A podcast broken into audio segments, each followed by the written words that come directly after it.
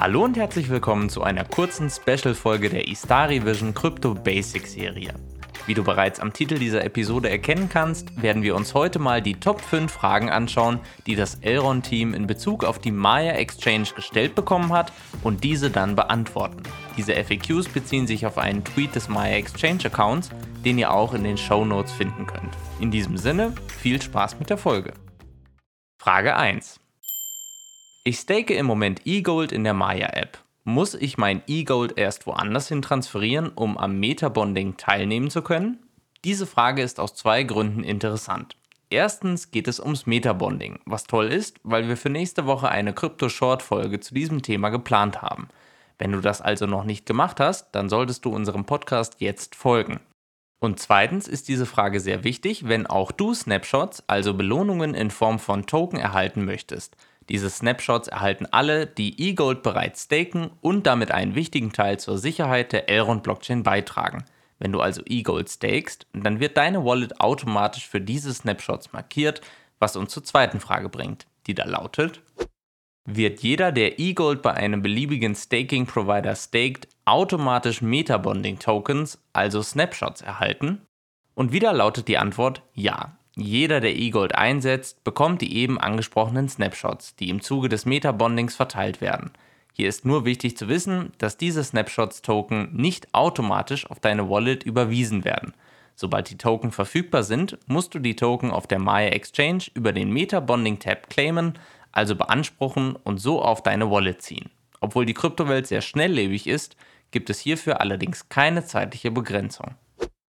Die Fragen 3 und 4 beziehen sich wieder auf den Metabonding-Prozess, daher werden wir beide quasi zusammennehmen. Also hier Frage 3.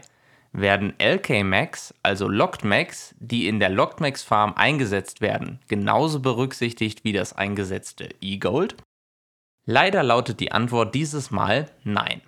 LK-Max, die in der Max-Farm oder als E-Gold Max-Liquidität gestaked sind, werden bei den Snapshots nicht berücksichtigt. Du kannst deine Locked Max aber in die einzelnen Metabonding-Projekte investieren, sobald das Metabonding live ist. Deshalb jetzt hier ein kleiner Fahrplan für die nächsten Wochen, damit du genau weißt, wie das Metabonding ablaufen wird.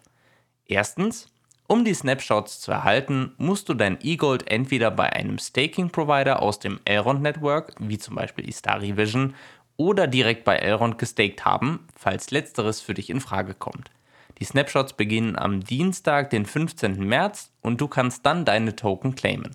Das eigentliche Metabonding wird allerdings erst etwas später beginnen. Sobald das der Fall ist, kannst du deine LK-Max bei einem oder auch direkt bei allen Metabonding-Projekten staken und im Gegenzug den Token des jeweiligen Projektes erhalten. Dieser Vorgang wird auch als Bootstrapping bezeichnet. Also einfach eGold staken, die Snapshots erhalten und dann deine LK Max im Metabonding Tab staken. Eigentlich alles ganz easy. Weiter geht's. Nehmen wir an, du hast sowohl eGold als auch LK Max im Metabonding gestaked. Kannst du dann beide Token claimen oder nur einen der beiden? In diesem Fall lautet die Antwort wieder ja. Du kannst beides machen und auf diese Weise mehr Metabonding Tokens erhalten.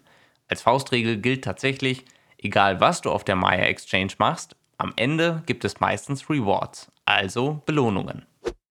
Zu guter Letzt haben wir noch Frage Nummer 5, die zwar nichts mit Metabonding zu tun hat, aber dennoch für viele von euch von Interesse sein dürfte. Kann ich LP-Token von einer Wallet zu einer anderen schicken oder muss ich dafür den LP-Token zuerst auflösen? Auch dies ist eine berechtigte Frage, vor allem wenn man aus irgendeinem Grund die Wallets wechselt. Obwohl LP-Token aus zwei Assets, also einem Tokenpaar, bestehen, können LP- und Farm-Token zwischen Wallets übertragen werden, ohne dass die Liquidität dafür aufgelöst oder Farm-Positionen freigegeben werden müssen. Wenn dir diese Folge gefallen hat, dann hör auch gerne nächstes Mal wieder rein. In unserer Basic-Serie erklären wir dir jede Woche die wichtigsten Begriffe zum Thema Blockchain, Krypto und DeFi, damit du dich besser in der Kryptowelt zurechtfindest. Hast du eine bestimmte Frage, Lob oder Feedback zu unserem Podcast?